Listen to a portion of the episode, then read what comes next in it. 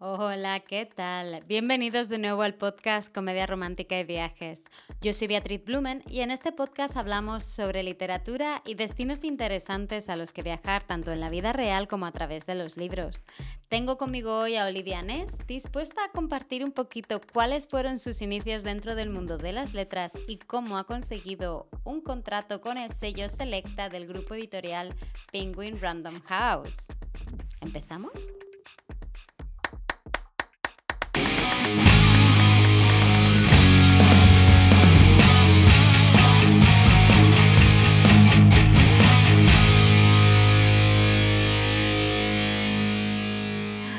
Hola Olivia, ¿qué tal?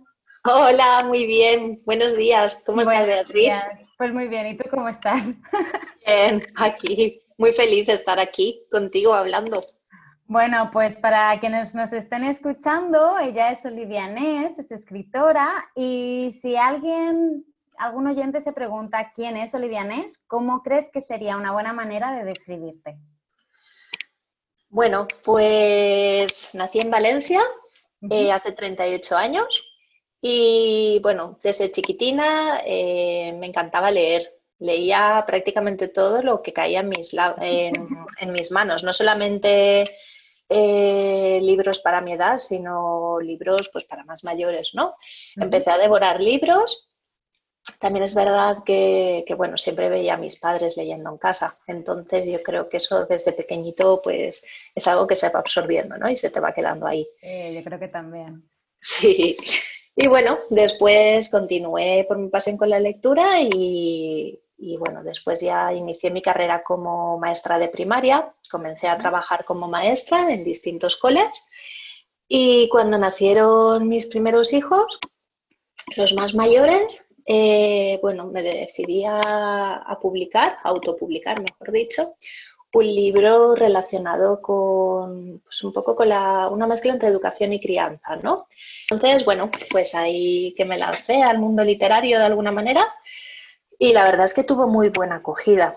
Y a partir de ahí ya mis hijos dijeron, bueno, mamá, y ahora que has escrito un libro para niños, ¿y por qué no escribes otro pero un cuento? Que como les contaba siempre cuentos y demás en casa, por las noches antes de dormir, pues bueno, un día se nos ocurrió uno y, me lancé a escribirlo también. Y bueno, lo que sí que me he lanzado es con cinco autoras más maravillosas eh, a escribir una colección muy chula, que espero que pronto vea la luz, eh, juvenil, ambientada en, España, bueno, donde los protagonistas mezclan la realidad y la magia y tienen ahí unas aventuras muy, muy chulas y yo creo que va a dar mucho que hablar esa serie. Además, son, es una serie muy curiosa porque eh, son los mismos protagonistas y escenarios para, para todas las autoras, solo que cada una escribe un libro y le ha dado pues como su tinte personal, ¿no? Entonces yo creo que, bueno, está quedando muy bien, la verdad. Y esperamos que pronto pueda ver la luz. Entonces, tú empezaste a escribir eh, el libro este eh, como educacional sobre recetas para niños y tal, luego has escrito cuentos. Este libro, esto, esta colección, digamos que hablas con autoras, ¿Es un cuento o es literatura juvenil? O literatura juvenil. Literatura juvenil, ok. Y, y, aparte de eso, has escrito también alguna novela, creo saber. Alguna que otra, sí. Háblanos un poquito sobre eso, porfa. Sí, sí. Eh, bueno, eh, yo comencé también cuando, cuando empecé a, escribir, a autopublicar el libro de, cocina, comencé a escribir un blog sobre crianza y educación. Después fui añadiendo otras cosas y, al final se convirtió también un poco ahí en batiburrillo de crianza, educación, literatura infantil y juvenil. Bueno, pues eso, todo lo que mis hijos de alguna manera demandaban. Cuando cerré ese blog, esa etapa, abrí uno de literatura romántica, que, bueno, la verdad es que a mí me gusta mucho, es el blog de Leemos Juntos y una de las cosas que más suelo leer, uno de los géneros que más leo es literatura romántica. Tal vez porque sea, no sé, porque me aseguro un final feliz, ¿no? De alguna manera. una sonrisa. Claro, claro. Que te den ganas de reír y de decir qué bonito es el amor, por favor, y luego suspiras y dices, ¡ay! Pues claro. Efectivamente, o sea, que te deje con una sonrisa en la boca, ¿no? Que te deje con ganas de más. Y llegó un momento en el cual comenzar a escribir literatura romántica fue como un paso natural, ¿no? Que era el siguiente paso ya, claro. Entonces me lancé y bueno, pues Lola Gude, que es la, editora de Selecta, el sello de romántica digital de Penguin Random House, me dio la primera oportunidad y ahí me lancé a escribir Rumbo a ti y, la, y la trilogía de Un viaje inesperado. Y, vamos, yo creo que estoy totalmente feliz. ¿Qué surgió antes? Eh, digamos, la oportunidad o la idea de la novela? ¿Empezaste ya a escribir antes de saber que tenías esa oportunidad o surgió después? La idea estaba ahí. La, idea, estaba ahí, rondando. Eh, y es más, mm, estaba más la idea del segundo libro de la trilogía que del primero. es súper curioso, pero es cierto. Tal vez porque sea, no sé, porque me llega más ese, ese segundo libro de alguna manera, me resulta más personal en algunos aspectos porque, bueno, se desarrolla en Escocia.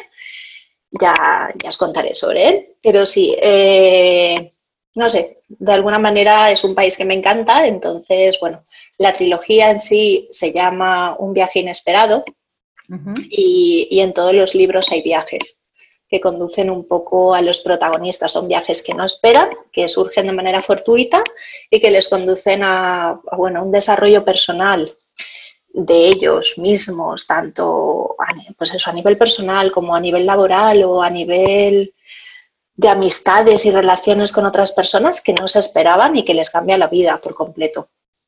Qué bonito.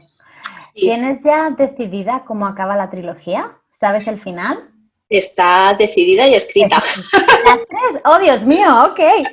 Bueno, pues cuéntanos un poquito, ¿cómo, cuéntanos de qué va rumbo a ti un viaje, dos personas que se encuentran. Ambiéntanos un poco. Venga, os voy a contar un poco, voy a intentar no hacer spoilers. sí, vamos a intentarlo. No sé, si lo voy a conseguir, pero bueno, venga, voy a intentarlo. Bueno, pues mira, eh, Enzo y Candela son los protagonistas de, la primera parte de la trilogía, eh, que es Rumbo a ti, son libros autoconclusivos, los tres, o sea, son historias independientes, donde los protagonistas de los tres libros son diferentes, aunque los personajes coinciden a lo largo de, los tres libros, van apareciendo a lo largo de los tres libros. Bueno, pues Enzo y Candela, como te comentaba, son los protagonistas de la primera y, y Candela ha tenido una vida un poco difícil, porque, bueno, cuando tuvo, ocurrió algo en su vida, un hecho personal eh, a nivel familiar muy, muy difícil de superar para ella. Cuando tenía 18 años, 19, perdón, y estaba comenzando la carrera. Y bueno, eso le dificultó mucho, le hizo convertirse en adulta de golpe y le dificultó un poco la, la existencia, ¿no? Sin embargo, sus amigas Magda y Roma se convirtieron en, sus, en su familia siempre ya lo eran en realidad, porque bueno, eran amigas de siempre. Pero bueno, eh, demostraron lo que son, que al final pues, pues son más familia que, amigas. Y un buen día Magda llegó y las invitó a ella y a, Roma a realizar un crucero con ellas.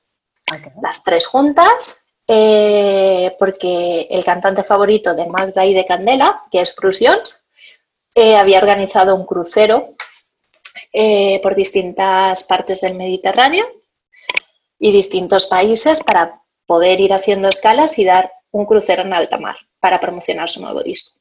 Entonces, bueno, después de muchos dimes y diretes, al final Candela se lanza y dice, venga, vámonos al crucero.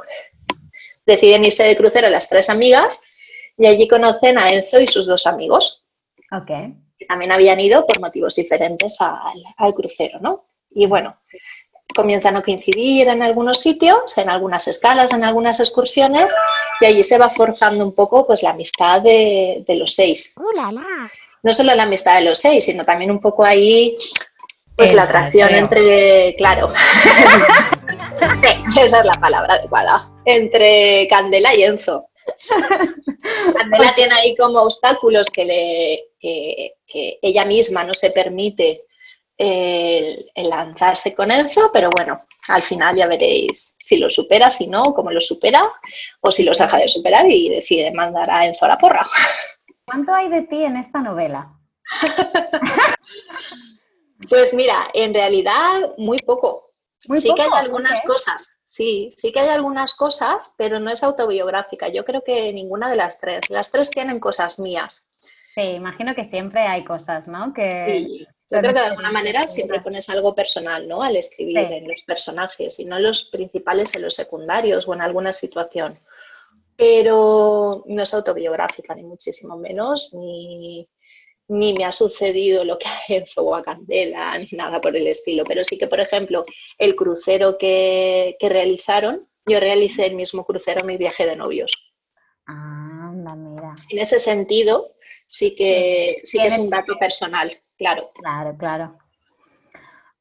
¿Publicaste tus primeros libros? ¿Te planteaste mandarlos a alguna editorial? ¿Lo intentaste o no entraba en tus planes? Pues la verdad es que no. El de cocina directamente es que ni me lo planteé.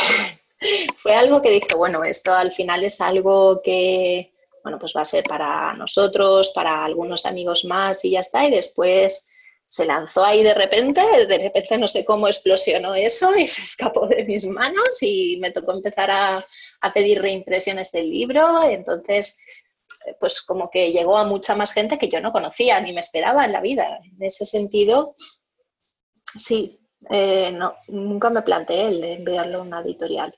Después, pues bueno, sí que han ido surgiendo oportunidades y demás, pero de momento ahí está. ¿Sigues con tu blog de Romántica Abierto? ¿Sigues actualizándolo y demás? Sí, lo que pasa es que este último mes el pobrecito está parado, porque, están pasando tantas cosas entre la publicación de los libros, claro, el proceso de escritura también te absorbe muchísimo tiempo, y, mis hijos y el trabajo y todo, que, ya no das para tanto, la verdad. Entonces, si dejas al final algo de lado, es el blog, eso es así. Pero bueno, sí que intento mantenerlo. Pero un mes de vacaciones o dos necesita todo el mundo en esta vida. Yo creo que nadie te vaya a decir nada. Madre mía. Si te pregunto cuál es tu destino favorito, ¿cuál sería? ¿Tienes uno? Tengo dos. Yo, ¿Tienes dos? sí, sí. Y no, bueno, sí, siempre he elegido uno, pero ahora dudaría entre el uno y el otro. Pues dinos los eh, dos. Uno es Escocia y el otro es Noruega. ¿Por qué? ¿Por qué Escocia y por qué Noruega? En los dos he estado viajando, he estado además eh, realizando viajes largos por allí y me ha apasionado tanto eh, la cultura noruega, porque son tan, no sé, por una parte tan serios, tan normativos, lo tienen todo tan establecido y tan bien organizado que dices, madre mía, Totalmente. qué maravilla. Yo que soy súper cuadriculada, pues imagínate, eso para mí es como el paraíso. claro y aparte los paisajes que tienen y demás, eh, no sé, es increíble, es como estar en, un paraíso, literalmente. Eh, los fiordos, las ciudades también, que sin ser, sin tener a lo mejor tanta antigüedad algunas como las que podamos tener en Europa, Claro, son preciosas. Estuve trabajando en un barco donde estaba mi mejor amiga y la fui a echar una mano unas semanas y me encantó. Íbamos, claro, pasamos por los fiordos y tal, y la costa es espectacular. O sea, un, un encanto que tenían los pueblos, un montón de caravanas, había un montón de gente. Bueno, fue una pasada. A mí me gustó muchísimo. Tengo muchas ganas de volver. Me sorprendió porque eh, cuando estuve allí, porque está todo como muy enfocado a la familia y a los niños. O sea, mm, fuimos al, al acuario de allí de Oslo dentro de, bueno, estaba allí todo. Y a mí me sorprendió mucho el hecho de ver. Me sorprendió que me quedé horrorizada, si quieres que te diga la verdad en ese momento de mi vida, porque claro, yo no tenía hijos y estaba comenzando la educación y dije, oh Dios mío, ¿qué es esto? ¿Qué les pasa a esta gente? Pero después, cuando tuve hijos, dije, qué maravilla. Además, me acordé de ese momento, porque tenían una especie de acuario eh, gigante en, la recepción y había un grupo de niños, no muy numeroso, con, pues, con un par de, profesores, supongo, educadores o algo así serían, y vi como un niño metía la mano dentro del acuario y estaba tocando los peces. Y dije, ¿qué hace? ¿Y por qué nadie le dice nada? ¿Qué está sucediendo? Y claro, eh, después, eh, hablándolo, nos enteramos de que dentro de lo que cabe es, entre comillas, normal, porque eh, les dejan experimentar, tienen una pedagogía tan cercana al niño y nada que ver con lo que estamos acostumbrados aquí, que claro, eh, a mí me chocó mucho viniendo de, aquí, de esta pedagogía, de este sistema educativo, sin embargo allí dejan experimentar a los niños. Y claro, eso estaba allí justamente mm, enfocado a que los niños pudieran hacer eso sin que pasara nada. Y yo dije, madre mía. Pero bueno, no sé, me sorprendió mucho. Pues eso, ese choque de culturas que al final es lo que te llevas también de los viajes, ¿no? De alguna manera. Que al hmm. final te sorprende lo que puedes llegar a aprender de otras culturas y de otras personas. Y te abre un poco la mente, te hace plantearte las cosas. Yo creo al final esos choques culturales son los que dicen, dices, ostras, a mí esto me parece raro y por qué. Y entonces como que te entra la intriga de decir, ¿esto por qué es? Y ya como que te abre la mente un poco de decir, bueno, pues, pues, pues puede tener sentido. Pues Efectivamente. te, enseña como tus ángulos muertos mentales, ¿no? Tus puntos, tus puntos negros. Ay, qué bien. ¿Y Escocia? ¿Por qué Escocia? Pues también realicé por allí un viaje. Estuvimos realizando, bueno, recorrimos prácticamente toda Escocia y, a mí me encantó. O sea, es que esos paisajes me maravillaron, sus, sus brumas, sus nieblas, sus, mm, no sé, sus pueblos costeros, eh, con los puertos, las casitas, por ejemplo, de la isla de Skye, de pescadores, el olor ese que te embarga cuando llegas allí, no sé, a mí se me quedó grabado en la mente. Me encantó. Muy bien. Y las experiencias que también tuvimos por allí fueron muy divertidas y, vamos, pues eso, son experiencias que al final es lo que te aportan los viajes y, con las que te quedas y te hacen crecer de alguna manera. Pues sí, totalmente de acuerdo. Una última pregunta. ¿Mm? Bueno, dos. Venga. Si tienes que recomendarnos un libro, aparte del tuyo, obviamente, que va a ser el libro de la semana, ¿cuál es tu libro favorito? ¿O qué libro nos recomendarías eh, para leer? Uf, eh, sí que te puedo nombrar una, autora que, me gusta mucho, que además es compañera eh, de Selecta, que es Nieves Hidalgo. Nieves Hidalgo, ok. Y, y bueno, cualquier libro suyo, yo creo que tiene la magia y la capacidad de transportarte a otras épocas, eh, a otros lugares y hacer que te metas ahí en la historia y, que te traslades físicamente y mentalmente a ese lugar eh, implicándote en la historia al 100%. Perfecto. Bueno, pues nos apuntamos la recomendación. ¿Algo más que quieras añadir para los oyentes del podcast? ¿Algo que quieras decir? Pues que viajéis mucho, si tenéis la oportunidad y que podáis hacerlo, bueno, pues si no lo podéis hacer físicamente por la situación que estamos viviendo, pues a través de la literatura y de los libros. Perfecto. Pues muchísimas gracias, Olivia. Muchas gracias a ti, Beatriz. Un abrazo fuerte. Espero que os haya gustado la entrevista con Olivia Ness. En el apartado podcast de la web beatrizblumen.com encontraréis enlaces tanto a su perfil como a sus libros, como al resto de temas y personas que han ido apareciendo a lo largo de la entrevista. Y una cosa más. Me haríais un súper favor si me ayudarais a llegar a más gente, ya sea compartiendo el episodio o el canal en sí si os ha gustado, o poniendo comentarios, estrellitas, corazones o incluso unicornios, ya sea en Apple Podcast o en el reproductor podcast en el que lo escuchéis. Ya si os metéis en la web y me ponéis un comentario, os hago la ola. Gracias, gracias, gracias por ayudarme a llegar a más gente. Un abrazo muy muy fuerte y nos vemos en el próximo episodio. Hasta pronto.